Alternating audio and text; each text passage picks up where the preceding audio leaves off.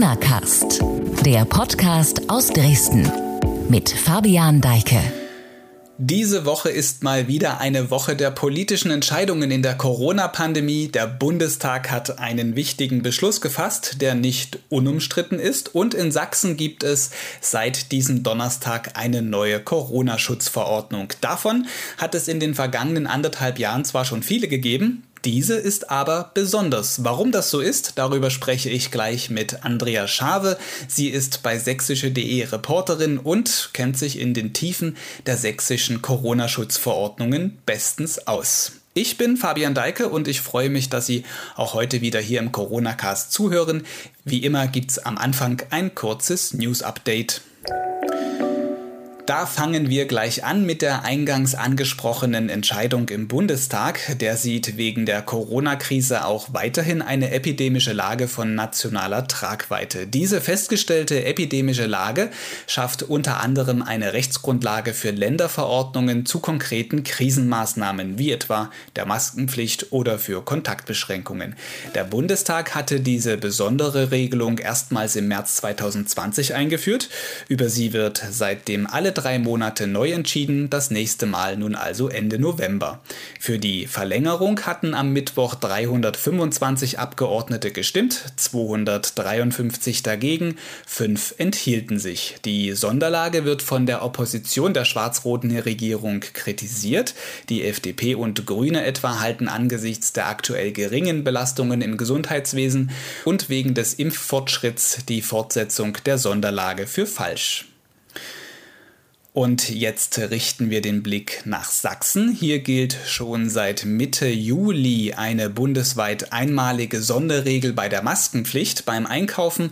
Das war auch schon Thema hier im Corona-Cast. Jedenfalls besagt die Regel, dass in einem Landkreis oder einer Stadt bei mindestens fünftägiger Inzidenz über 10 die Maskenpflicht wieder eingeführt werden muss. Betroffen bisher sind davon die Städte Dresden, Leipzig und Chemnitz sowie die Landkreise Leipzig, Österreich, Nordsachsen, Sächsische Schweiz, Osterzgebirge und der Erzgebirgskreis. Neu dazugekommen ist an diesem Donnerstag der Kreis Zwickau und weil Mittelsachsen am Donnerstag den fünften Tag über 10 liegt, kommt dort am Samstag die Maskenpflicht ebenfalls zurück. Damit Sie den Überblick behalten, wo gerade Maskenpflicht gilt und wo nicht, haben wir auf sächsische.de eine interaktive Karte für Sie bereitgestellt. Den Link dorthin setze ich in die Beschreibung dieser Podcast. Podcast-Folge. Das in aller Kürze zum aktuellen Geschehen. Mehr natürlich gibt es auf sächsische.de in unserem ja fast 24-7 rund um die Uhr aktuellen Corona-Newsblog. Auch den Link dazu gebe ich wie immer in den Show Notes mit. So, und jetzt freue ich mich auf meinen heutigen Gast im Corona-Cast. Sie war schon ein paar Mal hier dabei. Jetzt ist sie mir zugeschaltet per Videoanruf. Meine Kollegin von sächsische.de, Andrea Schave. Hallo, ich grüße dich. Hallo. Eigentlich bist du bei uns in der Redaktion die Redakteurin bzw. die Expertin im Bereich Bildungspolitik. Da kennst du dich aus wie niemand anderes sonst bei uns im Haus. Seit Frühjahr 2020 hast du noch einen Beinamen. Du bist nämlich unser lebendiges Corona-Lexikon geworden. Du hast dir alle Verordnungen immer bis ins Kleinste zu Gemüte geführt, so auch sicher jetzt die neue seit diesem Donnerstag geltende. Die Regierung bezeichnet die neuen Regeln jetzt als Paradigmenwechsel. Ich frage dich, ist wirklich ein so tiefgreifender Kurswechsel in den neuen Regeln zu erkennen? Ja, schon, aber nicht nur, weil nicht mehr nur auf die Inzidenz geguckt wird, sondern ähm, eher auf die Krankenhauspatienten. Der Paradigmenwechsel besteht eher darin, dass die Verordnung von anderen ähm, Grundsätzen ausgeht. Der Grundsatz jetzt ist, alles ist offen und ab einer gewissen Inzidenz oder wenn bestimmt, äh, wenn bestimmte Werte im Krankenhaus erreicht sind, dann ähm, gelten bestimmte Einschränkungen. In den anderen Verordnungen war es bisher so, dass geregelt war, alles ist zu und dann wurde halt gesagt, bei Inzidenz unter 100 dürfen äh, Touristen äh, wiederkommen. Ab bei Inzidenz unter 50 dürfen bestimmte Einrichtungen wie Spielplätze drin wieder aufmachen. Ab und Inzidenz unter 35 gab es keine Testpflicht mehr. Und das ist eigentlich der Paradigmenwechsel. Dazu kommt natürlich, dass jetzt die Krankenhäuser mehr im Fokus stehen und es nur noch eine Inzidenzstufe gibt und die ist die 35. Ich gebe es zu, ich habe am Dienstag, als die neuen Corona-Regeln vorgestellt wurden, zunächst den Durchblick ein bisschen verloren. Aber das ist halt auch immer so bei diesen Pressekonferenzen ziemlich viel. Es ist konfrontativ. Im Ergebnis war es dann aber doch so, dass ich irgendwie den Eindruck hatte, dass das jetzt alles verständlicher ist als vorher. Es gibt verschiedene Stufen, die bestimmte Maßnahmen auslösen. Vielleicht beschreibst du aber noch mal ganz kurz, was das Ausschlaggebende jeweils ist und welche Folgen die verschiedenen Stufen haben. Äh, ja, es ist immer verwirrend, vor allen Dingen, wenn man nicht vorher weiß, äh, was passiert. Das ist immer ein bisschen schwierig. Ähm, es gibt zwei Stufen in der neuen Verordnung, die ab heute gilt. Das ist die 10 und die 35. Da wird auf die 7-Tage-Inzidenz geguckt. Bei der 7-Tage-Inzidenz von 10 äh, gilt eigentlich, äh, gibt es eigentlich nur einen Fakt, der gilt. Äh, liegen wir drunter, äh, darf die Maskenpflicht gelockert werden. Ähm, zum Beispiel beim Einkaufen, wenn der Mindestabstand eingehalten werden kann. Liegen wir drüber, müssen müssen wir wieder überall Maske tragen. Die nächste Stufe ist die 35er-Inzidenz, ab der äh, gelten für bestimmte Bereiche äh, Testpflichten. Das heißt, wenn Besucher oder Gäste kommen, ähm, zum Beispiel für äh, Restaurants oder Kinos, Theater, Hallenbäder, Diskos, Fitnessstudios, dann müssen die nachweisen, dass sie ähm, geimpft oder genesen sind oder, wenn sie das nicht sind, einen negativen Corona-Test vorlegen. Dann hören wir auf mit der Inzidenz und dann äh, wird auf die Lage in den Krankenhäusern geguckt, sachsenweit. Und da gibt's zwei Stufen. Einmal die Vorwärtsstufe, die äh, erreicht ist, wenn 650 Betten auf der Normalstation und 180 Betten auf Intensivstationen äh, mit Covid-19-Patienten belegt sind. Ähm, da ändert sich nicht so viel, außer dass es Kontaktbeschränkungen gibt, äh, sachsenweit für alle. Da darf man dann wieder bloß zehn Leute sehen, egal aus wie vielen Haushalten. Und, und egal, ob man dann geimpft oder nicht geimpft ist, oder? Äh, geimpft und Genesene werden nicht mitgezählt. Und dann die äh, höchste Stufe ist quasi die Überlastungsstufe. Das ist äh, der alte Bettenindikator. Den haben wir schon seit März in den Corona-Verordnungen in Sachsen. Der ist erreicht, wenn 1300 Betten auf der Normalstation mit Covid-19-Patienten belegt sind oder 420 Betten auf der Intensivstation. Aber das, die Regierung geht nicht davon aus, dass wir diesen diesen Status erreichen. Wenn das erreicht ist, dann gelten ähm, noch schärfere Kontaktbeschränkungen. Man darf bloß eine Person äh, treffen ähm, als Haushalt.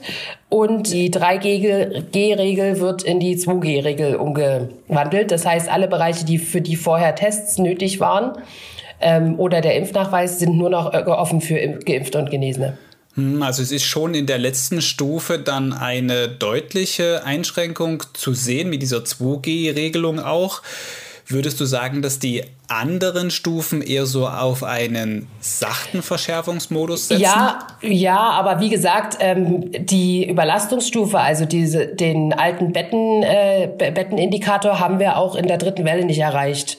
Also die Zahlen sind ähm, also es ist quasi ein Frühwarnindikator für die Überlastung des Gesundheitssystems. Das heißt, das Gesundheitssystem ist dann nicht schon überlastet, wenn wir diese Zahlen erreichen, sondern eher so, wenn es weitergeht in 14 Tagen. Äh, aber diese Stufe ist so hoch gesetzt, dass ähm, dass eigentlich keiner davon ausgeht, dass wir die, dass wir die erreichen. Und dann ähm, ist es wahrscheinlich auch besser, wenn Ungeimpfte nicht mehr in, sich in Innenräumen aufhalten dürfen mit anderen. Ja, hoffen wir, dass es nicht zu diesem Szenario kommt. Bei der vorhin von mir erwähnten Pressekonferenz erklärte Gesundheitsministerin Petra Köpping auch, wieso die Inzidenz nicht mehr der ausschlaggebende Wert für die Schließungen sein soll. Das ist nochmal dieses Paradigmenwechsel-Ding. Und sie stellte auch eine Forderung an den Bund. Da hören wir mal kurz rein, was sie sagte. Mir ist wichtig, dass diese neue Corona-Schutzverordnung tatsächlich einen Paradigmenwechsel hat. Die wichtigste Botschaft der Verordnung ist, dass alle Geschäfte, Einrichtungen, Veranstaltungen inzidenzunabhängig geöffnet bleiben sollen. Wir erwarten von der Bundesregierung, dass es tatsächlich ein Szenario geben soll für die Perspektive, wie man gerade bei Corona ein Ausstiegsszenario gestaltet. Ausstiegsszenario ist so ein Wort, das Petra Köpping da gesagt hat. Nun ist am Mittwoch die epidemische Lage im Bundestag nochmal verlängert worden, wie auch hier eingangs im Corona-Cast in dem Newsblog schon genannt. Das ist ja dann weniger das Signal, dass man sich da vielleicht aus Sicht der Länder erwartet, erhofft oder wie ist das mit diesem Ausstiegsszenario zu verstehen? Nein, das ist, äh, hat relativ wenig miteinander zu tun, weil die Verlängerung der epidemischen Lage ist eher nur so eine Formalie, damit der Bund überhaupt Entscheidungen treffen darf auf Grundlage des Infektionsschutzgesetzes was ja quasi die Grundlage ist für die ganzen Verordnungen, die die Länder erlassen.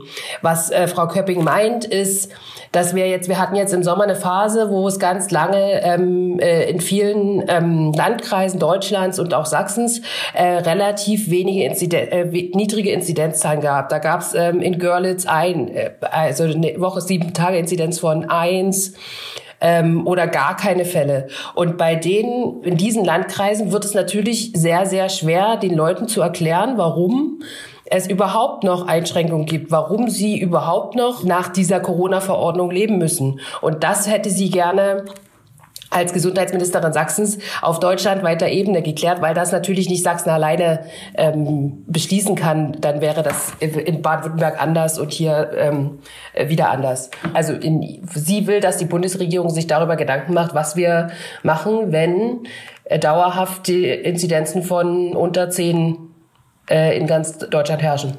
Da sind wir in Sachsen momentan auch leider wieder ein Stück weggekommen. In einigen Landkreisen liegt ja der Inzidenzwert seit einigen Wochen oder Tagen schon wieder deutlich über 10. Jetzt dazugekommen im Newsblog gerade eben hatte ich es eingangs erwähnt, der Landkreis Zwickau, wo jetzt auch wieder die Maskenpflicht eingeführt werden muss, weil eben mehr als fünf Tage die Inzidenz über 10 gelegen hat. Bleiben wir aber beim Thema Ausstieg oder diesem Sprachbild des Ausstiegs. Der Weg raus aus der Pandemie Pandemie führt über die Impfung, sind sich Politik und Wissenschaftler einig. Auch Teile der Bevölkerung trägt das so mehrheitlich, wie Umfragen zeigen. Aber es gibt eben auch jene, die die Impfung aus welchen Gründen auch immer ablehnen. Für die wird es, wenn man sich die Entwicklung der Inzidenzwerte jetzt momentan ansieht, bald ungemütlicher werden. Stichwort 3G-Regel. Lass uns also kurz darüber reden. Ich finde es anschaulicher, wenn wir jetzt ein Beispiel vielleicht hernehmen, jemand, der gerne ins Fitnessstudio geht oder ins Fitnessstudio gehen will, wenn der nicht geimpft ist und nicht genesen ist, was muss der künftig beachten, wenn die Inzidenzen hochgehen? Wenn er ungeimpft ist, muss er vor dem Besuch ähm, des Fitnessstudios einen Schnelltest machen, ja. Den muss er. Und da gibt es auch konkrete Regeln, welcher Test? Das sind die, na, das sind die Tests, die jetzt schon die ganze Zeit ähm, üblich sind. Also die, die normalen Antigen-Schnelltests, die 24 Stunden gelten. Der kann auch einen PCR-Test machen, wenn er Lust darauf hat. Der gilt dann länger. Aber ja, das sind die ganz normalen Tests, die in den Testzentren überall auf kommunaler Ebene gemacht werden. Er hat natürlich den äh, organisatorischen Mehraufwand, sich vorher das äh, zu überlegen, wann er ins Fitnessstudio geht, weil natürlich so ein Test ist nur 24 Stunden gültig und spontan, uh, ich habe heute Abend mal eine Stunde Zeit, ich gehe noch mal trainieren, ist schwierig. Ja, das erfordert dann auf jeden Fall Planung über diese 3G-Regel, dass die kommen wird berichten wir jetzt schon so seit, ja gut, anderthalb Wochen relativ ausführlich, seitdem sich das abgezeichnet hat, dass die auch tatsächlich kommen wird in der neuen Verordnung, ist das bei uns ein wichtiges Thema. Wir veröffentlichen unsere Artikel dazu auch in sozialen Medien, auf Facebook etwa, und dort ist die Reaktion sehr unterschiedlich. Man hat einen Teil, der, der sagt, das ist doch in Ordnung, ich habe mich impfen lassen, warum sollte es diese Regel dann nicht jetzt geben? Andere wiederum, die sich höchstwahrscheinlich nicht impfen lassen haben und auch nicht impfen lassen wollen, finden das ungerecht. Also es ist eine Angelegenheit mit Streitpotenzial. Ich stelle so eine Frage gerne Journalistenkollegen, mache ich jetzt auch hier. Wenn du das kommentieren müsstest, was wären deine Worte dazu? Ist die 3G-Regel recht oder nicht? Also ich persönlich finde, dass es gerechtfertigt ist, weil also die Stufe finde ich auf jeden Fall gerechtfertigt bei einer steigenden Inzidenz am Rande der äh, vierten Welle, äh, wenn, wenn man dem LKI glaubt zu reglementieren und zu kontrollieren, wer sich in Innenräumen aussetzt. Das ist ja quasi, ein, also Einschränkungen gibt es ja nur in Innenräumen. Jetzt wird's wieder Herbst und wir, das ganze gesellschaftliche Leben verlagert sich wieder in die Innenräume. Und da finde ich äh, schon, dass jeder seinen Beitrag leisten sollte, um für die Sicherheit der anderen zu sorgen. Und das geht halt eben über die Impfung. Und wenn man das nicht möchte oder kann, dann muss man sich halt testen lassen. Um nochmal auf diejenigen zurückzukommen, die jetzt diese 3G-Regel kritisieren. Sie kritisieren, das sieht man halt in sozialen Medien auch sehr oft. Und dort liest man eben teilweise auch in Bezug auf diese Regelung von einer, ja, da ist von der Testpflicht die Rede. Und manche sehen darin auch eine Einführung einer Impfpflicht durch die Hintertür. Wie beurteilst du das? Also die, auch wenn das ein Kampfbegriff ist, äh, wie mein Chef sagen würde, ähm, Impfpflicht durch die Hintertür, äh, finde ich schon, dass es, es geht auf jeden Fall schon die Richtung. Der Druck auf Menschen, die sich nicht impfen lassen wollen, ähm, wird durch diese 3G-Regel schon kräftig erhöht, einfach weil es ähm, äh, ab die, weil die 35er Stufe halt eine Stufe ist, die relativ schnell erreicht ist. Und dann hast du als ungeimpfter diesen bürokratischen und planerischen Mehraufwand, dass sobald du irgendwie ähm, Zugang haben willst zu zu Freizeit oder ähm, Sport äh, dass du diesen Test organisieren musst. Ähm, und wenn es halt dazu kommt, dass man das selber bezahlen muss als Impfgeimpfter, dann wird's halt richtig hart. Weil man sich das ja soll ja dann ab Mitte Oktober kommen. Ne? Genau, ne? weil ähm, man sich ja dann als Ungeimpfter schon entscheiden muss, ob man äh, das auch also ob man das halt stemmt, ne, die Kosten für die seine Freizeitgestaltung. Also der Druck ist auf jeden Fall schon hoch. Ich finde das aber gerechtfertigt, weil halt jeder irgendwie was dafür machen muss, damit wir aus dieser Pandemielage wieder rausgehen. Und es gibt dann Leute, die lassen sich impfen, die haben es dann halt leichter. Also leichter im Sinne von, sie müssen halt nicht jedes Mal eine extra Lokalität ansteuern. Ich bin aber kein Freund von 2G, weil ich finde, dass das dann wirklich eine Impfpflicht durch die Hintertür ist. Weil wenn du Menschen, äh, die sich nicht impfen lassen können oder wollen, da gibt's ja auch Leute, die können sich nicht impfen lassen auf, aufgrund von Vorerkrankungen oder Immunschwäche oder Allergien vom, so vom gesellschaftlichen Leben ausschließt, dass du wirklich, dass sie wirklich keine Chance mehr haben, ähm, teilzunehmen, weil auch ein Test dann nichts mehr bringt. Das, äh, finde ich, ist nicht der richtige Weg. Ja, also die 3G-Regel, also ein Instrument, um Menschen, die sich nicht haben impfen lassen, durch einen Test halt zu verifizieren, ob sie infiziert sind oder nicht, geht ja letzten Endes darum, Sicherheit zu bekommen, dass eben nicht zu viele positive Fälle entstehen, vielleicht auch dann die Krankenhäuser, das Gesundheitssystem belasten. Darum geht es ja letzten Endes. Glaubst du jetzt mit Blick in Richtung Herbst und Winter, dass man in einen Bereich kommen könnte, wo man diese erste Stufe, also jetzt nicht diese sehr hohe Stufe erreicht, sondern diese Vorwarnstufe? Ja, realistisch ist es auf jeden Fall, weil je mehr Leute sich ähm, äh, in Innenräumen aufhalten, umso mehr Leute werden sich infizieren. Und das werden vor allen Dingen Ungeimpfte sein. Und die Krankheitsverläufe sind bei Ungeimpften wesentlich schlimmer, also schwerer als bei Geimpften, weil die Impfung schützt ja nicht nur davor, dass man äh, Corona gar nicht erst kriegt, sondern dass, wenn man infiziert ist, mit höchster Wahrscheinlichkeit nicht im Krankenhaus landet. Wenn ich aber ungeimpft mich dem Virus aussetze, ist die Wahrscheinlichkeit, dass ich äh, im Krankenhaus lande, schon höher. So hoch ist die, sind die, äh, ist die Vorwarnstufe nicht. Die haben wir auch auf jeden Fall in der dritten Welle erreicht. Also durchaus siehst du es als möglich an, dass diese Vorwarnstufe erreicht werden können.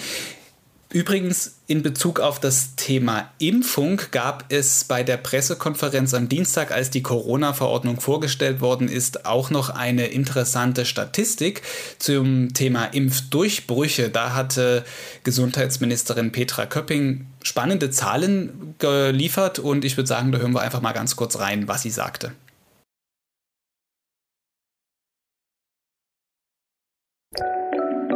Wir haben in Sachsen bislang 474 Impfdurchbrüche. Das ist der Stand vom 12. August. Wir haben das nicht täglich, die Meldung, darum sage ich ausdrücklich das Datum.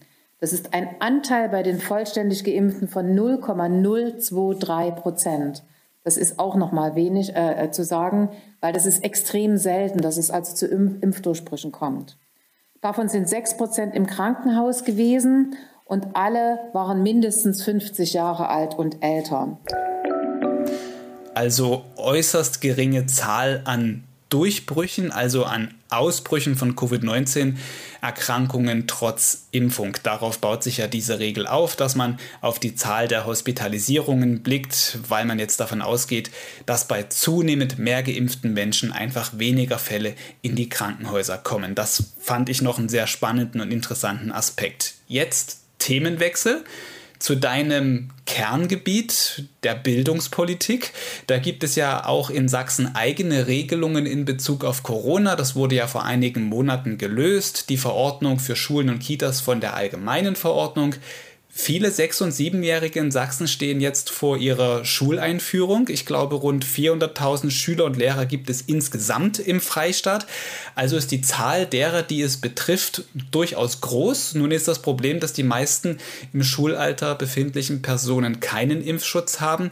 Wie sind die Regeln denn da jetzt für den Herbst? Als erstes ähm, gilt besondere Vorsicht jetzt, wenn die Schule wieder anfängt ab 6. September. Dann müssen sich äh, die Schüler äh, wieder testen lassen. Das wird auch weiterhin in diesem Schuljahr gehen, dass sie sich mehrmals wöchentlich testen lassen. Ähm, zu Beginn des Schuljahres in Landkreisen mit Inzidenz über 10 dreimal und ansonsten in den ersten zwei Wochen zweimal. Das gilt für alle aus und, und die Lehrer, also alle Schüler und die Lehrer.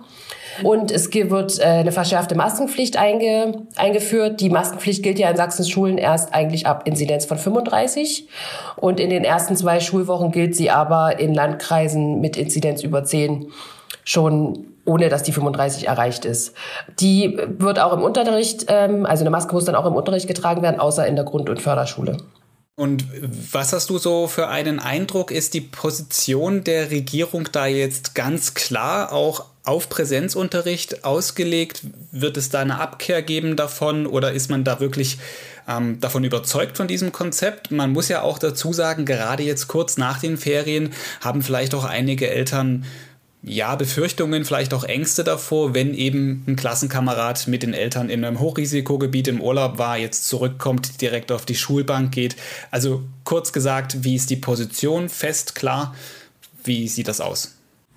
Die Position ist klar auf Präsenzunterricht, ja. Also äh, von Schulschließung ist nicht mehr die Rede. Das äh, Wechselunterricht findet erst statt, wenn die Überlastungsstufe erreicht wird, also wenn wirklich viele Menschen im Krankenhaus liegen die Vorsicht vor den Urlaubsrückkehrern, also die Sorge, dass äh, die Kinder aus dem Urlaub zurückkommen und äh, die Corona-Infektion in die Schulen tragen aus ihren Familien, die, der begegnet man halt mit diesen mehrmaligen Tests in der Woche. Also dreimal testen ist ja quasi alle zwei Tage ähm, äh, Tests machen. Man hofft natürlich auch, dass die Lehrer äh, sich impfen lassen und die Erzieher, weil die ja die einzigen können. Die, es gibt ja keinen Impfstoff für Kinder unter zwölf. Ähm, und den Rest möchte man mit, mit einem ganz engen Testregime äh, versuchen zu kontrollieren. Aber die Wahrscheinlichkeit, also zeigt ja zumindest die Vergangenheit, in den vergangenen Wellen, dass sich die Kinder untereinander einstecken, ist eher gering. Also ist, meistens ist das, wenn Lehrer wieder zurückkommen oder von Eltern, dass es äh, in die Schulen eingetragen wird, die Infektion. Ja, also klar auf Präsenzunterricht ausgelegt sozusagen. Der Deutsche Lehrerverband sieht das mit dem Präsenzunterricht kritisch. Er warnt jetzt an diesem Donnerstag, äh, war das gewesen, vor einer sogenannten Durchseuchung der Schulen. Man bezieht sich da auf eine Studie und Hochrechnungen, denen zufolge man bundesweit zwischen 30.000 und 180.000 Schülerinnen und Schüler in Krankenhäusern erwartet, dass die dort behandelt werden müssen, wenn die Infektionszahlen wieder steigen, es also zu einer vierten Welle kommt. Ist eine pessimistische Schätzung vielleicht auch, aber hast du solche vergleichbaren Stimmen jetzt auch schon in Sachsen wahrgenommen, die das kritisch sehen? Nein, habe ich nicht gehört. Also ich, die Reaktion auf die Entscheidung, dass man Präsenzunterricht auf jeden Fall ähm, durchführen möchte, auch in dem Schuljahr, sind meines Wissens hauptsächlich positiv, weil also viele äh, halt die Einschätzung teilen, dass in der Vergangenheit die Perspektive der Kinder und was das mit den Kindern gemacht haben, die äh, sozialen und psychologischen Folgen von äh, Homeschooling und Wechselunterricht und Schulschließung wirklich echt zu wenig beachtet wurden in der Vergangenheit und jetzt halt sich mal sich dafür entschieden hat, okay, die Kinder gehen auf jeden Fall in die Schule. und in, und in ihrer Einrichtung einfach, damit das Soziale ähm, und die Psyche nicht noch mehr leiden, als das bisher der Fall war. Ja, auf der anderen Seite ist es halt genau die Gruppe an Menschen, die sich momentan eben nicht impfen können, impfen lassen können, weil es, wie du es schon angesprochen hast, den Impfstoff nicht gibt. Für die unter Zwölfjährigen und auch die Gruppe der über Zwölfjährigen, der Jugendlichen dann im Schulalter, da ist ja die Quote der Impfungen auch nicht so besonders hoch. Glaubst du, dass vor diesem Hintergrund es tatsächlich, wenn wir in Richtung Herbst, Winter gucken, es diese Pandemie der Jungen wird, von der jetzt schon manche sprechen? Ich glaube, dass die kind, der Fokus auf die Kinder echt falsch ist, weil ich glaube, dass äh, eine ganz andere Gruppe äh, eher in den Fokus rücken wird und das sind die Jugendlichen und die äh, ich sage jetzt mal Studenten so äh, zwischen 12 und 35. Weil, also wenn man die Pandem Pandemie verfolgt, dann war es am Anfang die über 80-Jährigen, dann ähm, die 70-Jährigen, dann gingen die 50-Jährigen hauptsächlich in die Krankenhäuser. In der letzten Welle waren es dann so die um die 40-Jährigen. Das Virus sucht sich ja quasi immer die nächste Gruppe und als nächstes sind dann die Jugendlichen und jungen Erwachsenen dran. Das ist auch die Gruppe, die das größte Risiko hat, meines, meines, äh, also denke ich, weil sie einfach unglaublich mobil sind weil sie sehr viele Menschen treffen, kennen, ähm, sehr viel unterwegs sind und sich in vielen Fällen, also zumindest in meiner Erfahrung, nicht an äh, Abstand und Hygieneregeln halten. Und Oder halt lange kein Impfangebot hatten. Ja, naja, ja, sie waren halt als letztes dran, okay, ja, aber mittlerweile gibt's ja seit Mitte Juni in Sachsen für jeden ein Impfangebot. Man kann einfach ins Impfzentrum gehen oder sich beim Hausarzt einen Termin holen und sich eine Impfung machen. Also die Entscheidung, wer heute noch nicht geimpft ist, das ist jeden, äh, eine persönliche Entscheidung von jedem. Da kann sich mir keiner erzählen, dass es nicht äh, dass es daran liegt, dass es irgendwie zu unbürokratisch oder, also ich meine, das System war wirklich hart äh, vor allen Dingen für Ältere äh, oder zu kompliziert oder äh, zu lange gewartet oder ich muss irgendwie nach Riesa fahren, weil in Dresden keinen Termin mehr gibt. Also das ist vorbei seit acht Wochen. Und wer heute noch nicht geimpft ist, der möchte, der hat seine Gründe dafür, die entweder nicht wollen oder nicht können. Dann bleibt da jetzt eigentlich nur noch eine Frage offen mit Blick auf das bald startende Schuljahr. Gibt es eigentlich Schuleingangsfeiern, können die stattfinden normal? Ja, gibt es natürlich. In vielen Schulen in, äh, in Sachsen gibt's äh, Schuleingangsfeiern. Die äh, sind auch erlaubt äh, in der, in der Schul- und Kita-Verordnung. Die Erstklässler müssen sich auch nicht testen lassen äh, für den Zugang zur Schule und die Eltern auch nicht. Also es wird natürlich wahrscheinlich Maskenpflicht gelten und Abstandsgebot. Äh, und wie genau das organisiert ist, das äh, entscheiden die Schulen äh, zusammen mit den Eltern. Aber die Erstklässler dürfen ganz normal ihre Schuleingang ihren Schuleingang feiern. Oder Schulanfang, wie man auch sagt. Ich habe jetzt gelernt, es gibt da durchaus in Sachsen regionale Unterschiede, ob man Schulanfang oder Schuleingang sagt. Ja, das habe ich witzigerweise auch gehört, aber wo ist die regionale Grenze? Also bei mir ist es äh, Ost, also in der Oberlausitz sagt man Schuleingang. Ja, also ich komme aus der Nähe von Dresden und da hat man immer Schulanfang gesagt, aber einige sagen auch Schuleingang. Also die Grenze scheint irgendwo in der Mitte zu verlaufen, einfach weil ich, weil ich beides kenne.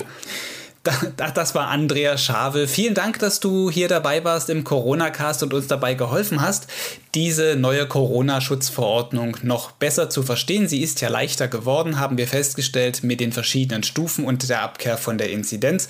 Andrea Schave, vielen, vielen Dank, dass du hier dabei warst. Sehr gern.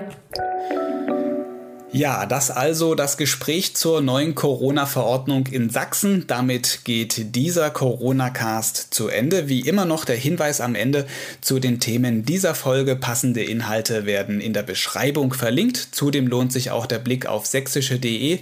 Dort gibt es noch zu den Corona-Regeln, aber auch zu ganz vielen anderen Themen, die für Sachsen und in Sachsen wichtig sind, jede Menge Informationen. Ich bedanke mich fürs Zuhören. Bis zur nächsten Folge. Tschüss. Música